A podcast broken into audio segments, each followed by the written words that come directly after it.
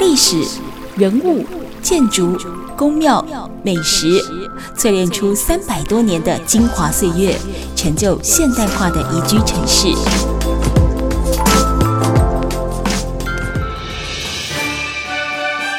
走进台中故事馆，处处有惊喜，句句有故事。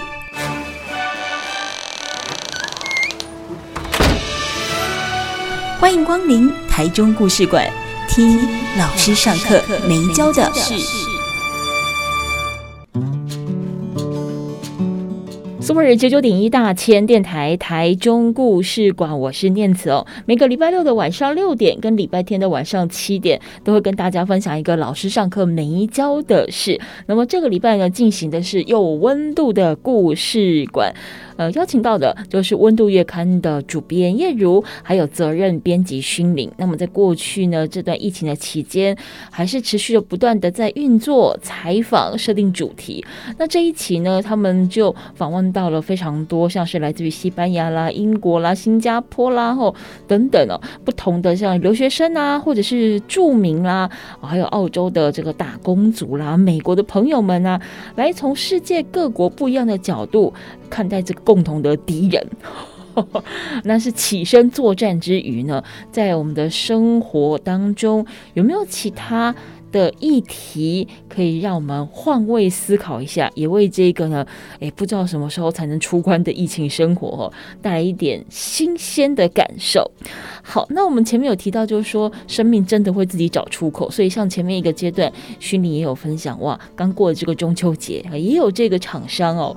哦，做了这个所谓的月饼的材料包哦，让大家可以买回去，亲子 DIY 一起动手来做哦，凤梨酥啦，或月饼等等哦。虽然没有办法，呃，一如往常的过节，但是我们还是希望能够。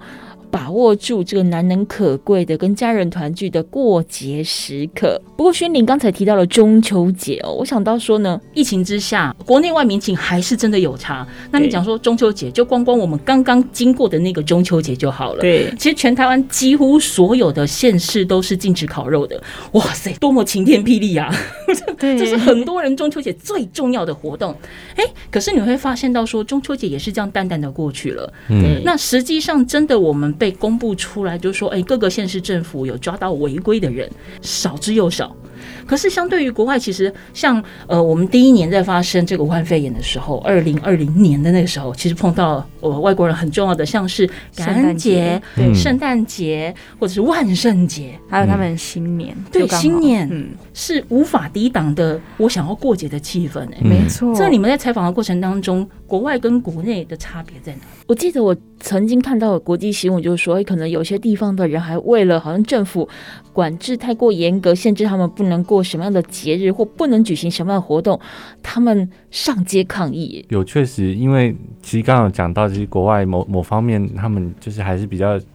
注重所谓人权啊，然后他们觉得想要过这样的那种，想要过这样的节庆，确实是。不过他们很快就发现说真的不行，所以他们，哦，他们有做出调整啦。真的，大家都在在试着做那个新的方式。像国外非常重视的圣诞节，嗯嗯，就很多都暂停。对，然后游行啊这些。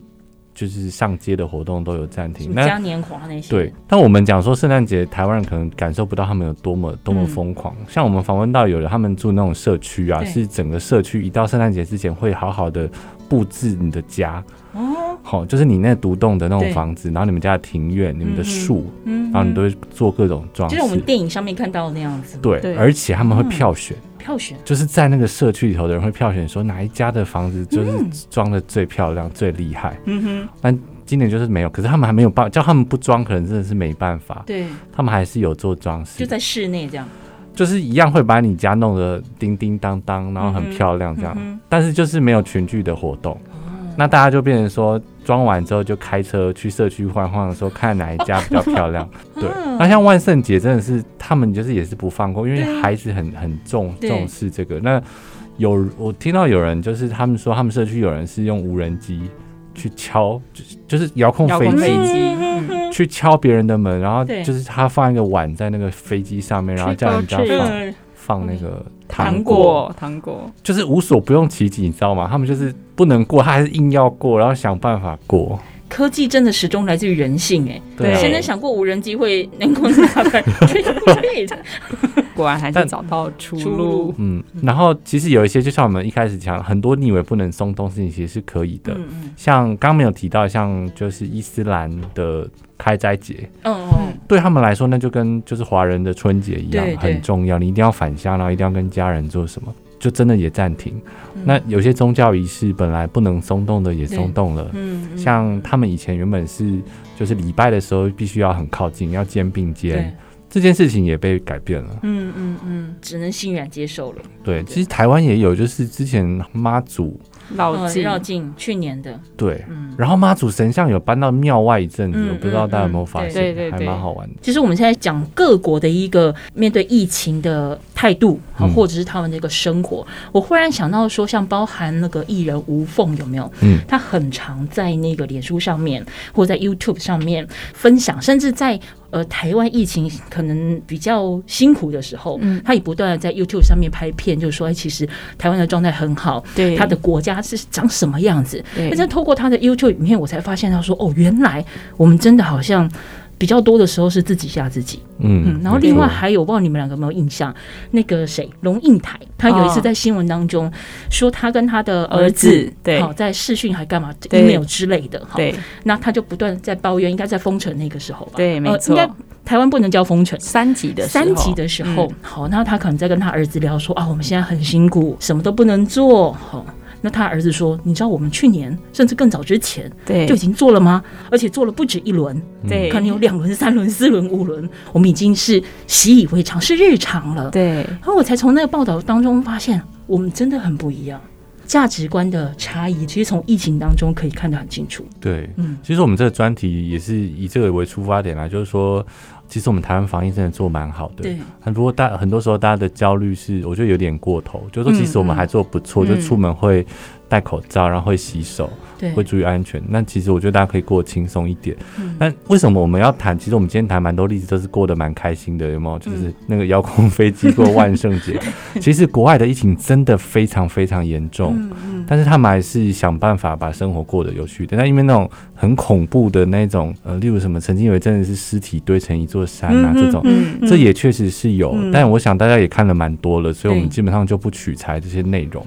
我们还是回来就说，大家实际上生活是怎么过的。对，然后把那个画面带来给大家，这样子。嗯嗯嗯。前面有提到，呃，你的人权好跟这个防疫怎么样去平衡？你要怎么样的去取舍？当然，现在还没有绝对的证据去证实，就是说，COVID-19 到底是从哪里来的。嗯。但如果从最早最早我们所看到的一个新闻的报道，哦，那不只是有台湾的报道，世界各国的报道，我们可能指向是呃隔壁的某一个国家。好，那但是其实你也知道，就说光都是亚洲地区的人，对，中国、台湾、日本、韩国，就这四国就好了。对，你走在路上，你要真的能够很精确。被判断出来，其实连我们同样在亚洲的人，你都不见得能够分得出来。对，除非说我们可能像跟东南亚，啊，比较有很明显的一个呃五官或者是肤色上面的深浅的一个不同之外，不开口讲话还真的看不出来。对啊，对，所以其实东西方世界的这个国家在看待疫情的时候，因为也可能是因为媒体传播或者是网络发达，IG 那么多，脸书、Twitter，大家不断的在四散一些讯息。所以其实曾经有一段时间，你在国际新闻当中也会发现到说，仇亚就是仇视亚洲人的一个情节在西方国家发酵。你们在采访的过程当中，有人跟你们分享这个吗？有，因为像是我们有采访几位也是在欧美的朋友嘛，嗯、那就如同刚刚念慈所说，其实对欧美他们来讲。他们是无法判断，他们对东方人的想象可能就是，嗯、呃，比较黄一点的皮肤，然后黑头发这样，所以对他们来说，亚洲的这几个国家，只要不是可能，嗯、呃，金头发、白皮肤的人，对他们来说，可能就有。就是可能会是对，没错，那就有可能是病毒发散地的国家的人，嗯、所以他们多少会有对于亚洲的这种的呃歧视以及排外。嗯、那过更过分一点是，他们可能会还是会有一点就是呃吓阻，或者是就是想要去对你可能骂脏话，嗯、然后一些。比中指之类的这种、嗯、这种行为举动。嗯、对，那有一些在我们采访到有些欧美国家是这样子，但是也也有一些是说，举例来说，像是嗯、呃、加拿大啊，他们温哥华的地方啊，他们本来那边就是比较多嗯、呃、族群融合。的人，嗯、呃，人外来的人种，所以对他们来说，其实他们已经很习惯说，在自己的家里面有看到各式各样来自不同地区的国家，所以他们那边的，嗯、呃。对亚洲排外的情况就反而没有那么严重，嗯、对，所以其实整个欧美的嗯、呃、还是有有所差异的。不过不可否认的，的确是在亚洲对亚洲的歧视是有的，就是这几年甚至是变多的这样。嗯嗯嗯，呃，疫情也算是一个导火线嘛。没错，嗯、对。哎，可是我觉得不得不说是转，也是一个转变。其实台湾这次真的是台湾之光。嗯、我们这次受访者很多，那个受访者说他们讲说自己是台湾人的时候，他们是受到。赞赏就是开始有很多国家，包括我们这里有西班牙的，有加加拿大的，有美国的，就是他们去到外面跟人家说我是台湾人，他们是被受到很好的对待。然后有些店家他们会挂台湾的国旗哦，你说在国外的店家是就是喜欢台湾已经到这个程度。那大家还记得当时还开始扩散的时候，台湾。可以产出很多口罩给其他国家的时候，他们拿到那个口罩会说：“哎，你看我这个口罩 made in Taiwan。”对，其实台湾在这个部分真的是很不错。嗯嗯，所以好像我们也越来越可以不用被国外的人认为是所谓的中国人。我太冷，我这样讲。对，就是在这疫情之前，很多人可能就是就危机就是转机啊。没错，就过去可能是台湾 Thailand，就是傻傻分不清楚。你在国外说：“哎，I come from Taiwan。” Thailand，对，就你可能还是会有一些呃地理位置上面的没错。不明显。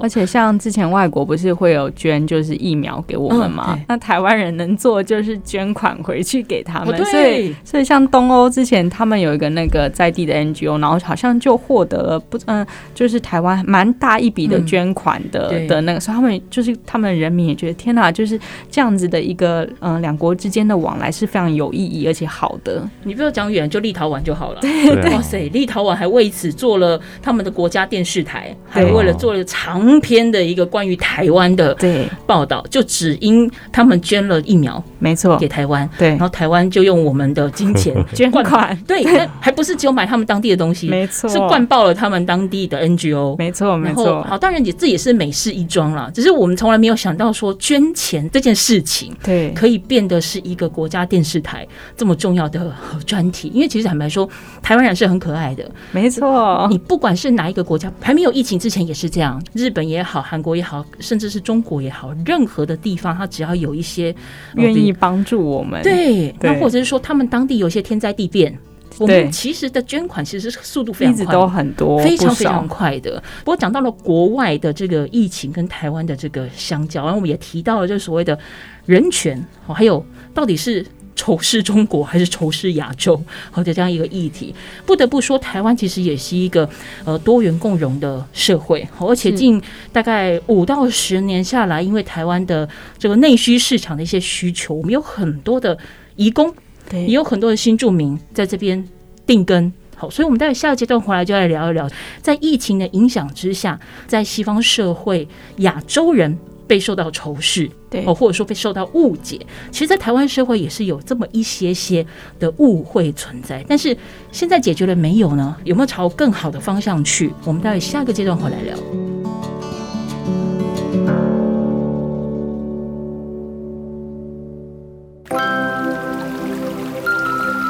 历史、人物、建筑、宫庙、美食，淬炼出三百多年的精华岁月。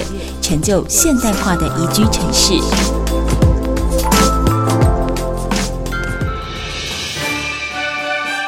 走进台中故事馆，处处有惊喜，句句有故事。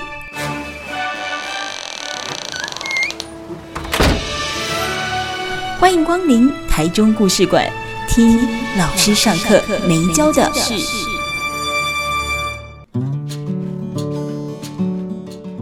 中故事馆，我是念慈。今天节目现场呢，有温度的故事馆当中，我们有温度月刊的总编燕如，还有责任编辑勋伶哦。那么其实这一次呢，呃，故事馆当中跟大家分享的是关于我们疫情的这个主题，但是不是要告诉你今天有几例的确诊，国外移入有多少，或者说呢疫苗又不够啦，或哪里又打错，没没没没，这些你其实看新闻大家就可以知道。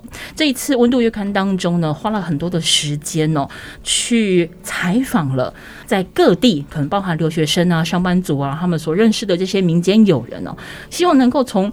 国外的观点，或者是说呢，在国外生活的台湾人所看得到的一些眼界，回来再分享给我们，就是说，其实，在疫情大家都同样的恐惧的状况之下，第一个，台湾其实真的是相对稳定哦，所以千万不要自己吓自己。第二个是，同样在疫情的威胁之下，国外又是怎么样面对疫情的冲击？生活模式有没有什么是可以让我们诶也学习他们，然后活得更轻松一点的？然后比如说像燕如刚才提到的，一样可能不能过节，但他们各自有各自过节的方式，或者是可以让自己生活更轻松的一个样子。那当然，我们也谈到了疫情，可能它不是只有一场病。当然，未来我们希望说可以像是流感化哈，或者是感冒一样，它就是我们生活的一部分了。我们可以毫无畏惧的跟习以为常去面对它，在这样的。一个过程当中，面对到敌人不知道从哪里来，好，所以我们可能草木皆兵，我们会把所有看起来状似会带来病毒的人当成是坏人。那国外走过这一段，我们刚才前面有提到，呃，可能仇视亚洲人，因为分不清楚到底是哪一国人，所以我干脆呃一棒子打翻一船人。那台湾呢？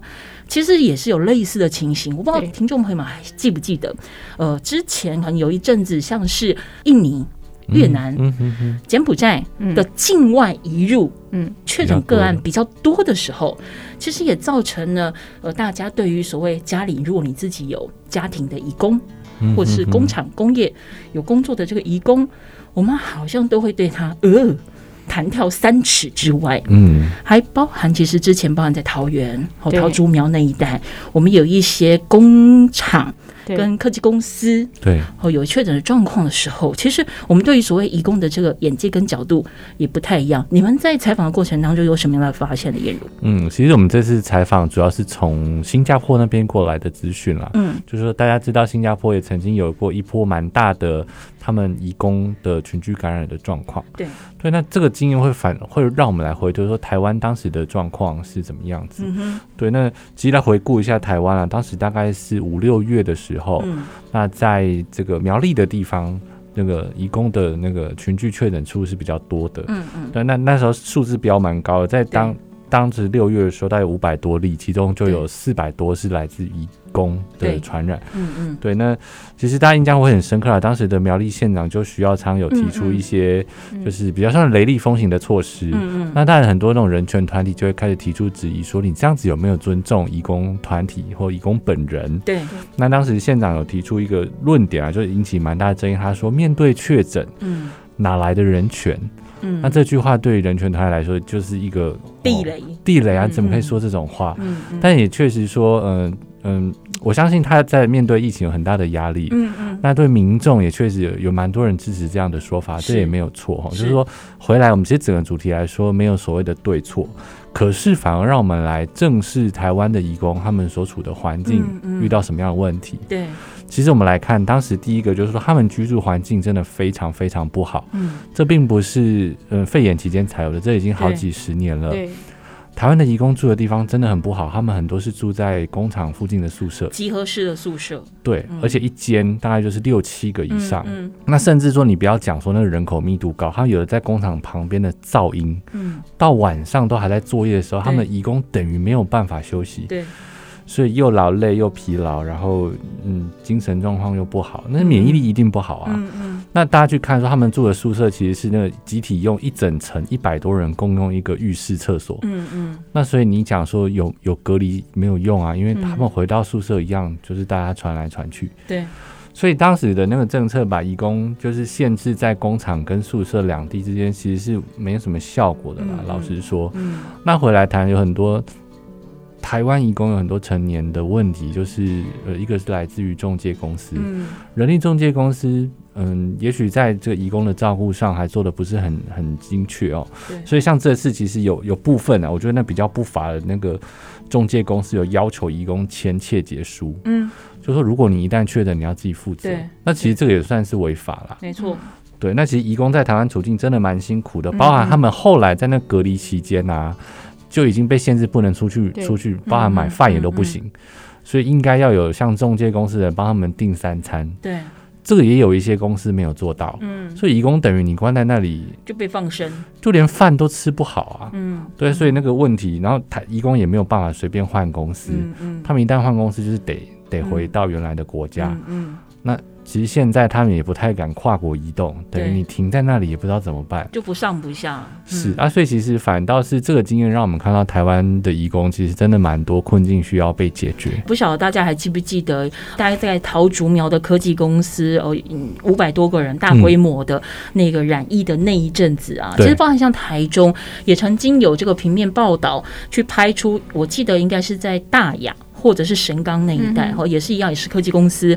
那么他们就拍出了说，移工他们共同生活的那个集合宿舍的范围，嗯，就像你刚才讲，一间可能四五个人、五六个人，好，然后他们的洗澡、洗衣服其实是一个半开放的空间，当然是男女分开，但是就好光女生的浴室来讲好了，诶、欸，它不是你家一人一室套房那种，不是，它有点像是男生的话，如果有当兵可能就知道，就是那种集合式半开放的一个沐浴的地方，洗衣服、洗澡全部都在一起，连我们自己都是。我回到家的时候，或者说我跟我的家人在一起的时候，我怎么会想要戴着口罩？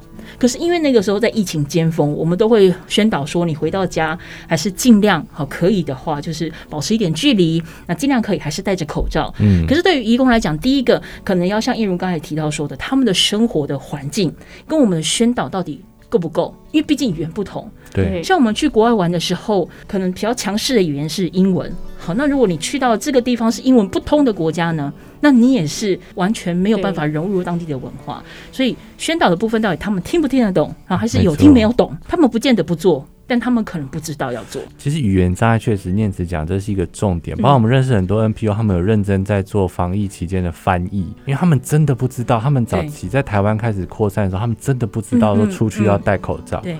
那其实像我们刚刚提这个例子是在工厂，工厂你要说传递资讯。还稍微容易一点。如果你是家里的看护呢？他要获得资讯还真的没那么容易，然后他就都在业主家照顾那个老人家等等的，嗯嗯嗯、那他们没有办法获得资讯，嗯哼，所以真的是这个是一大问题。那新加坡呢？他们怎么样处理？因为你刚才有提到说，他们也是有这样子对于移工有一些管制跟规范，可是他们相对提供了给他们一个比较好一点的隔离环境。是没错，就是他们当时算是有动用还蛮多。不同的部门啊，包含军事、医疗，嗯，都一起来处理这个部分，然后把当时可能染疫的这些，他们也是称为移工，就框列起来。对，那有移动到就是比较大型的宿舍里面，嗯嗯，但这个宿舍并不是把他们丢进去就没事了，他们在宿舍里头也有设立医护站，然后有医疗人员，就一样，就像我们现在这样，就是会认真的去做筛检。对，那。阴性的这些人就把它隔离到一个区域，嗯嗯，那有疑似确诊就是一个区域这样，嗯，所以他们是有好好分批做管理的，嗯嗯，对，那这跟台湾就是台湾这部分真的是做的比较差一点点嘛。不过就是我，因为我们那时候是访问新加坡的居民，对，他们来谈这件事情的时候，我们也会很好奇说，哎，你们会不会歧视移工？嗯，哇，你们怎么看待？但他的回应我觉得还蛮有意思，他是说。他们以前都不知道，移工为了新加坡做了那么多建设跟工作，嗯嗯，所以他们觉得很感激。对，好，第一个是他们发现移工帮他们做了好多事情，是他们新加坡人自己不愿意做的工作。第二个是他们也发现说，原来移工住的也没有很好。嗯嗯，对，然后确实在这一波，他们新加坡政府有提出要求，让这些业者去改善移工的居住环境。嗯嗯，就所谓的降载。就是原本可能是六个人一间房间，你必须要放变四个人或三个人。那这件事情就是有确实的哦，透过政府的推动来改善。哦，所以有因为疫情的状况，他们反而得到他们应该要有的照顾跟福利。对，就是他们也发现说，哦，原来义工在新加坡是有一些困难的，需要被改善。嗯嗯。可是其实这一点可能在台湾还要需要努力一些时间，因为。义工在台湾的社会很有趣哦，同样都是我们讲说外来在台湾定居或半定居的移工或者是新住民。但其实因为不管是政策的宣导，或者是说像燕如刚才提到的，呃，我们本地人开始慢慢发现，呃，新住民也好或移工也好，对于我们这里的呃贡献跟影响。但其实现在还是分成两条支线，一条叫做新住民，一条叫做移工。对，对于新住民，比起过去是相对友善的。因为可能我家里面的人就有新住民，所以我开始可以换位思考了。可是对于移工来讲的话，其实现在很多还是有那种上下位的一个眼光，就觉得利息来推挖这代节，利息喵外形素也，好像还是有上下位的思考。所以这部分可能台湾还是需要再努力了，甚至再去学习。好，我们今天节目现场呢，访问到的是《温度月刊》的主编燕如，还有责任编辑勋林。我们待会儿下个阶段回来呢，还要再聊更多呢，关于我们在疫情之中的国际视角。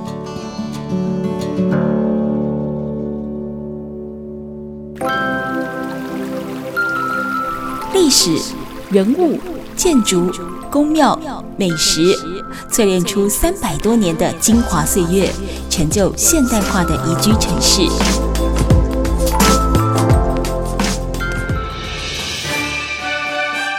走进台中故事馆，处处有惊喜，句句有故事。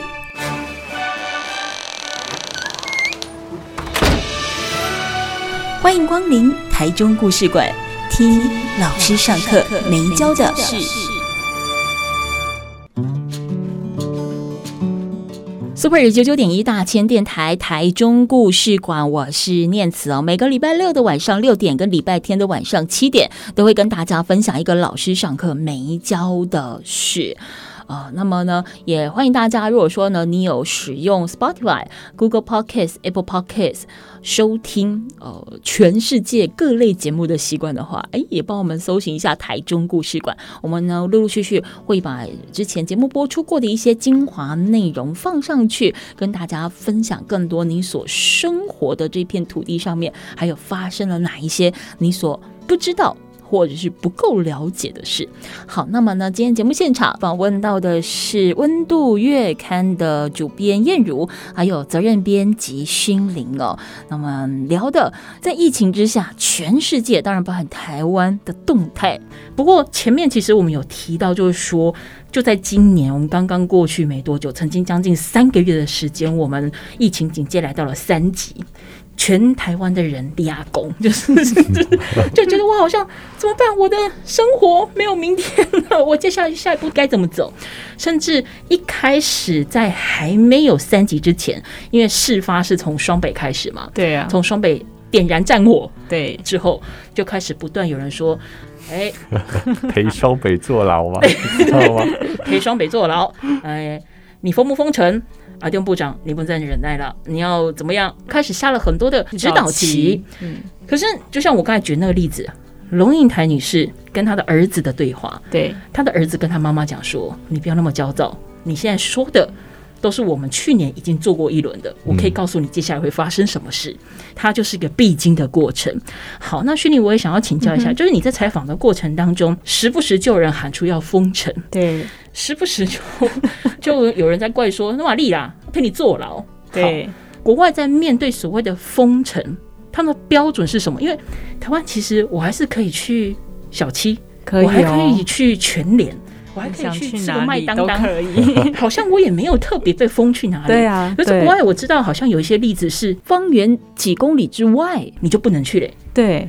因为像嗯、呃，像刚刚念慈讲，大家都会觉得那双北封城啊之类。可其实往另外一个角度想，台湾就那么小，对，我们我们封城，其实那些人可以去的也就是这些地方。嗯、那像我们采访到的伙伴，他在澳洲嘛，那澳洲大家也知道，就是地很大，这样。那他们的呃人口第二多的省份叫做维多利亚省。嗯，那他们其实到今年九月也已经有曾经封城六就六次，就是封了又解封了又解封了又解这样。都封了吧？我觉得。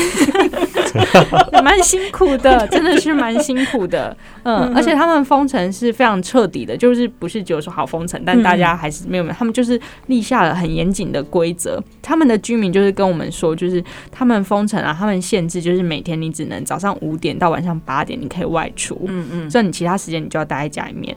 那你外出呢，其实他是有要求，你只能是为了你的工作，或者是你有紧急的这个看病的需求，对，或者是你有采买你生活上所需。那他们还包含一个，就是你可以去公园跑步运动。哦，对，但除此之外你是不能出门的。嗯、对对对，它是有严格限制你这个出门的目的地。对，而且你的范围限制，你只能在住家五公里的范围内。嗯嗯。然后，而且重点是他们呢，只有限一个小时啊？怎么？就是、我出去去，对，谁帮我计算？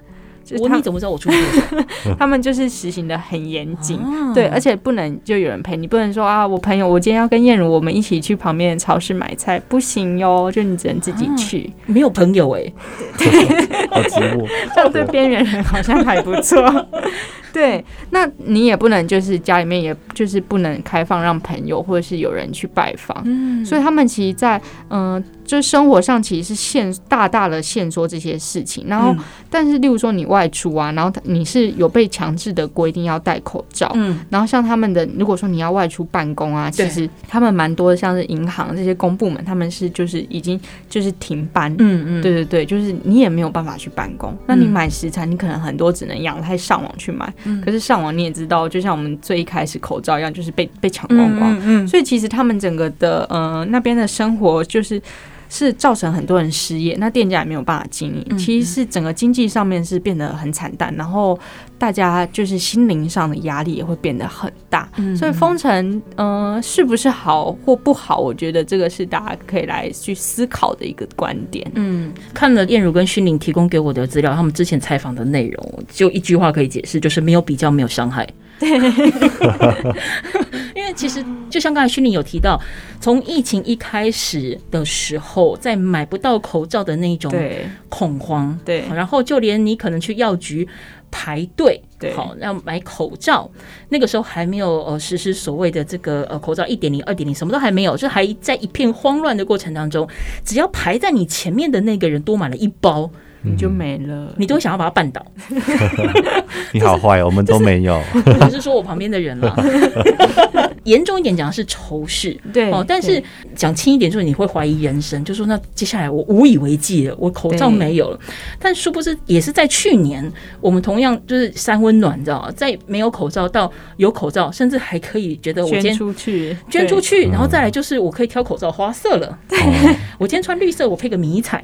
我今天穿红色，我戴个粉红色，甚至还会出现到那种小男孩不喜欢戴粉红色的口罩，他觉得哦，叫我被当妹妹，我被当女生，嗯、然后搞得不疫情对疫情指挥中心五个大男生也戴了粉红色口罩，然后还做了一些呃心理卫教。台湾是一个在这个疫情的状况之下相对稳定，对。而且还有很多呃惊奇以及有趣的事情呃发生，所以其实说到未来，世界各国的医学专家都讲到说，它未来就是势必流感化了。没，看来是如此。嗯，但只是说它要什么时候对我们的威胁会降到最低，可能还需要时间努力。因为他是新来的，我们就是新来的，两个新来的碰在一起 磨合，对，他需要磨合期，就跟你进到一间新公司一样，你必须要认识你的同事跟老板，没有办法以所谓的清零为目标共存。而他如果是流感，像我们现在每年都要打流感疫苗，十月份就开始了，哦，对，接下来我们就只能按时的、定时的去打流感。那你说打打了流感之后，会不会保证你？一生平安也不会，还是有可能，病毒都是在你看不见的地方。但是有没有可能让你会是在一个比较相对安全？哦，至少你可能就是咳个嗽，吃个药，吃个两周就过了，不会危及你的生命的状态之下去跟它共存。我觉得这也是温度月刊这一次要跟我们分享很重要的呃重点。嗯、那最后燕如，你有没有什么要跟大家再做补充分享？刚刚提到清零这件事情啊，包含刚刚勋宁在最后提到的那个澳洲他们封城，我们讲封城不是只有澳洲封，嗯、很多国家都做过这件事情，那只说真的很难，你知道吗？澳洲算是。算是模范生，他们算模范生哦。他们的封城是真的有封到曾经清零，嗯嗯，或者是将近清零的状态。啊，很多国家封了也没有什么用，嗯，只是人封了，尘封了人也封了。可是这一次恐怖在 Delta 是那个澳洲，他们曾经已经都非常稳定，在这一波 Delta 又再次有点失控。对。所以真的是我们一直在面对不同的状况啊。不过台湾，当然其实还有很多国家就是不同的，像我们台湾是分一到四级，对，来做分级。那其实开始很多国家把不清零为目的，然后来施打疫苗啦。有些国家是以疫苗的施打普及率来做评断。对，好，那也希望说有一些地方是。嗯，慢慢普及之后，就可以慢慢恢复正常生活。嗯嗯嗯，对。让我觉得，其实我觉得台湾的状况，我们没有办法完全用国外的标准来做。对。可是我觉得国外的经验，我们要稍微看一下，就说有一些嗯，你可能真的是过得比我们还轻松，但疫情不一定是比我们还要。还要还要严重，嗯嗯，就每个地方状况不同。不过我觉得要要比较，才能减缓心中的焦虑啦。嗯嗯嗯嗯嗯，就像我刚刚讲，没有比较没有伤害。就当你去看看国外的例子了之后，你会回过头来发现。嗯，能够选口罩的话是真的是很好，而且我还可以按一下计算机计较说，为什么这个网站它卖三块，那个网站它要 对它要卖到四块，可是是同一个牌子，对，能够生活在这样的一个氛围之下是很好的。那另外就是疫苗，刚才燕如提到的部分，还是回到这个疫情，所有人面对它都是第一次。大家都是新来的，所以也没有人能够预料到说到底 A 疫苗、B 疫苗、C 疫苗到底哪个会比较有效。嗯，但是目前为止，大多数的数字指向呢，可以肯定的就是，你如果打了疫苗，基本上会把你的伤害降到最低。如果你真的不小心遭遇了病毒的话，会让你相对的状况减缓。所以。在面对疫苗的时候，就请不要拿出挑口罩花色的 精神去比价，因为这一比较就会有伤害。先打了再说吧，我这应该还是比较重要的。对，确实，我很多国家也是，而且我们刚刚提到很多，就是那个欧美国家，他们很重视人权，他们连要不要打疫苗都视为人权。对，那所以好像大家也还蛮自由的这部分。到很多人真的就是随随缘，那有些国家还蛮惨，是不管反正你来我就打，因为不管你分到什么、嗯、什么厂牌都打，嗯嗯嗯，真是不同国家不同状况，嗯嗯嗯，庆幸我们还有选择的权利，也好好把握我们还有这个选择的权利。好，我们今天节目当中呢，感谢温度月刊的总编燕如，还有我们责任编辑勋林来跟我们分享哦，在这个武汉肺炎疫情之下，在世界各地是怎么样的生活，透过更多国家的观点来看到，其实，在台湾还是蛮幸福的。谢谢两位。谢谢大家。